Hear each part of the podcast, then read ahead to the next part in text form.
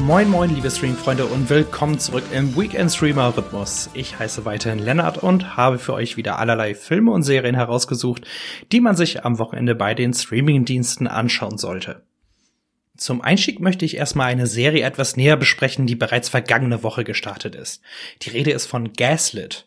Die Show von Robbie Pickering dreht sich um die eher unbekannten Figuren des Watergate-Skandals.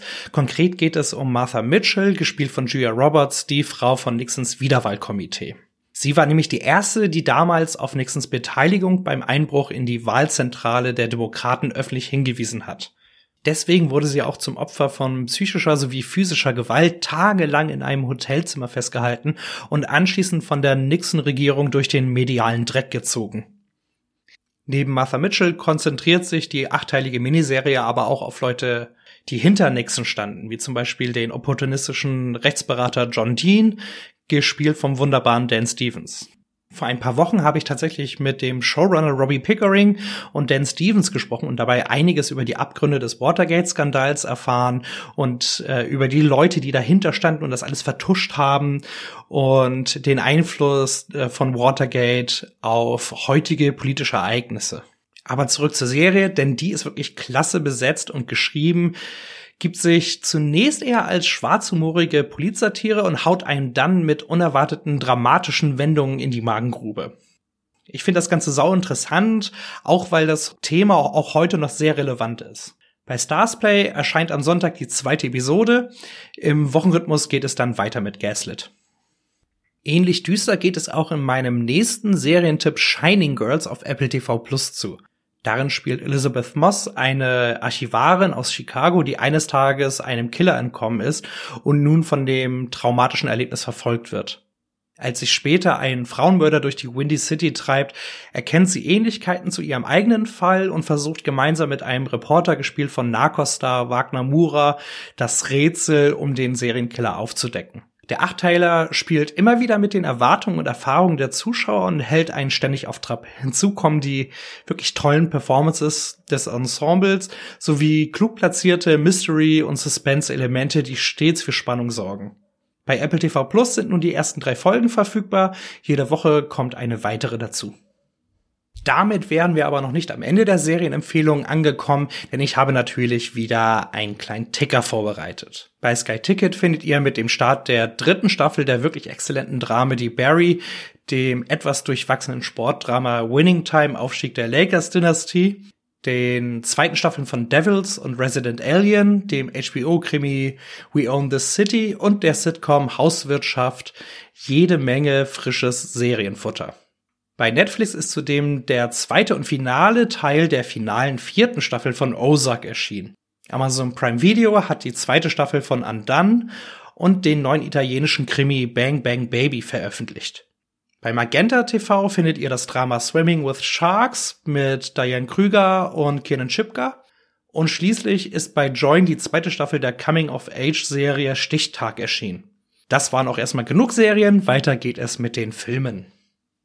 Hier dürfen sich alle Horrorfans über das Requel, eine Mischung aus Remake und Fortsetzung von Candyman freuen. Wer die grundlegende Prämisse des Kultklassikers nicht kennt, wenn man fünfmal Candyman in einen Spiegel sagt, wird man von einer mörderischen Gestalt mit einer Hakenhand heimgesucht. In der Fortsetzung, die die anderen weniger gelungenen Sequels einfach ignoriert, spielt Yahya Abdul Mateen II., den man zum Beispiel aus Aquaman kennt, ein Künstler auf der Suche nach Inspiration die findet er in der Legende von Candyman im mittlerweile gentrifizierten Chicagoer Viertel aus dem Original.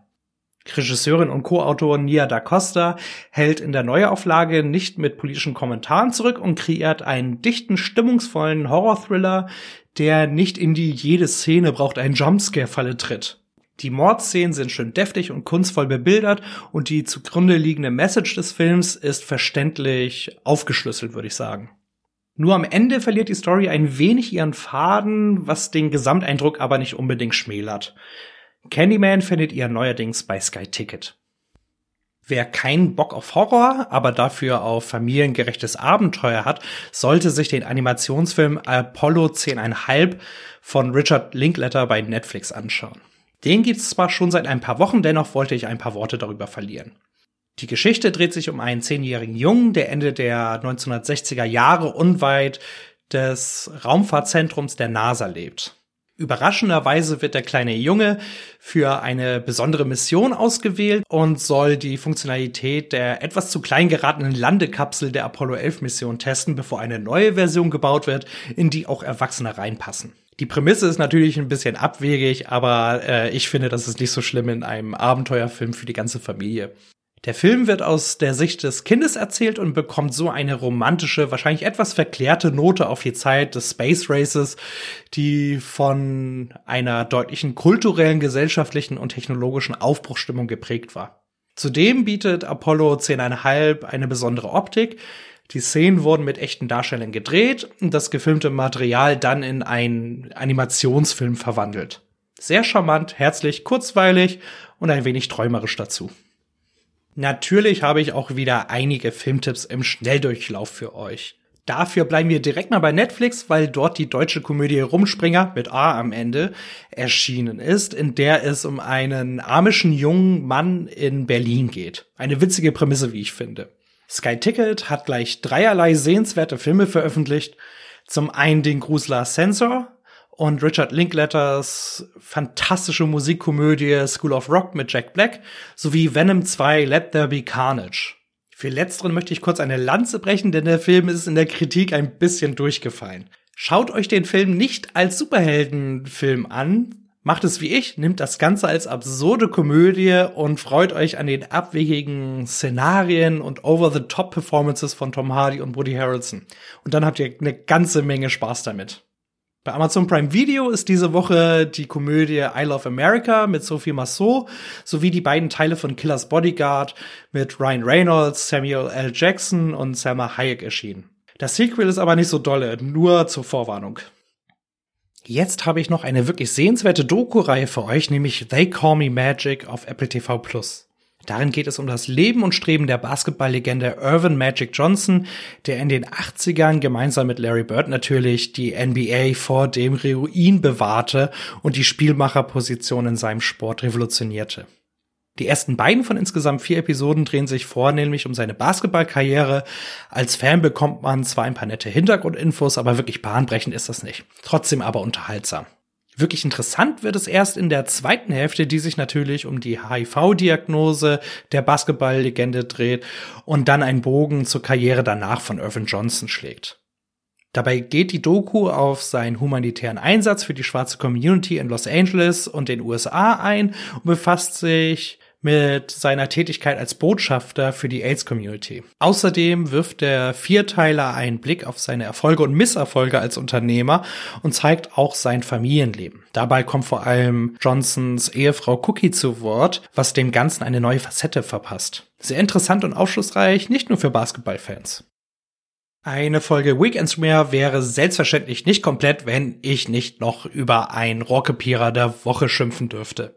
Hier habe ich eine zertifizierte Graupe bei Sky Ticket gefunden, nämlich Against the Dark mit Steven Seagal. Der liebe Stevie war sicherlich noch nie für seine schauspielerischen Glanzleistungen bekannt, so auch in diesem grauenhaften Cash Grab. Seagal fuchtelt als Schwertkampfmeister herum und muss Zombies abwehren, obwohl er die meiste Arbeit an andere Leute verteilt. Neben den darstellerischen Abgründen von Seagal und dem restlichen Billo-Ensemble sieht der Zombie-Actioner auch noch richtig mies aus. Es ist so dunkel, dass man kaum etwas erkennt teilweise. Und klar, die Story ist Sondermüll. Fallt nicht auf das Cover und den vermeintlich großen Namen von Moskau Steven rein, der nun als Walrusse Putins Propaganda während des Ukraine-Kriegs in Mikrofone kotzt. Damit wären wir aber auch am Ende der Streaming-Fahnenstange für diese Woche. Ich hoffe, ihr seid nicht zu traurig, dass ich aus dem Urlaub zurückgekommen bin und wieder meine Tipps zum Besten gebe. Natürlich hoffe ich auch, dass ich euch bei der Wochenendunterhaltung etwas helfen konnte und wünsche euch ein paar entspannte und unterhaltsame Tage. Bis nächste Woche.